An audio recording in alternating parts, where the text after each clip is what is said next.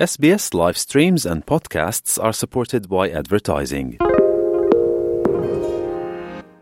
SBS is Australia's most trusted multilingual broadcaster.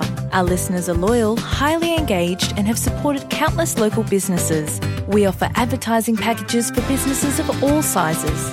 Our experienced sales team will guide you through the process of owning a great campaign.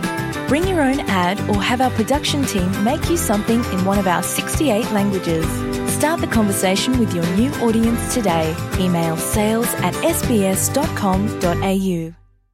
É a Luciana ouvintes da SBS. Portugal, é sabido, é um país de baixos salários e está com muito altos preços imobiliários. O pluriemprego tem sido uma realidade para muitos portugueses, mas a inflação acima dos 7% nestes últimos meses está a mobilizar vários coletivos do setor público para movimentos de greves e manifestações que se sucedem ante a drástica perda de poder de compra. Na passada quarta-feira começaram os protestos na Comboios de Portugal. Portugal, a empresa pública ferroviária, com paragens sucessivas por greves que se prolongam até ao próximo dia 21 de fevereiro. Todo o trânsito ferroviário português, mais de mil ligações, parou nas 24 horas da última quinta-feira. Os trabalhadores ferroviários reclamam uma subida salarial ajustada ao aumento da inflação, de modo a que não percam poder de compra. Querem, portanto, aumentos na ordem dos 7 a 8%. Ao mesmo tempo, os professores estão em greves intermitentes há já dois meses, desde dezembro.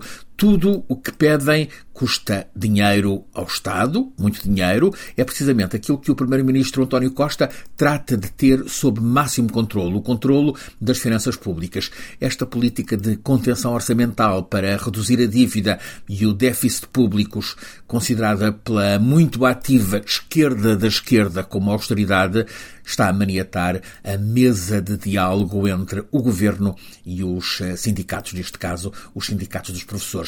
Muitos alunos juntam juntam-se aos professores nas manifestações, nos movimentos grevistas, fazem uma festa, mas os pais e muito do país estão a ficar fartos. A causa deste protesto é o bloqueio da carreira profissional dos professores, herança dos duros anos de resgate financeiro, 2011-2014, em que Portugal esteve a ser socorrido pela troika de credores internacionais, exatamente a Comissão Europeia, o Banco Central Europeu e o Fundo Monetário Internacional.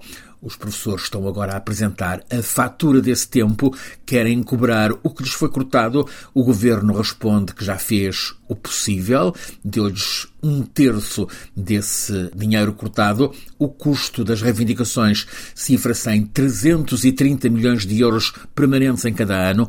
O governo atual responde que não pode ser, os sindicatos não cedem, continuam em greve. Os médicos também anunciam greves para os próximos dias 6 e 7 de março, querem melhores condições. O governo não quer ceder à pressão dos sindicatos, não quer ceder ao que quer que seja que implique descontrolo nas contas públicas. A cidadania pede compromissos e dá nota de cansaço com esta sucessão de greves.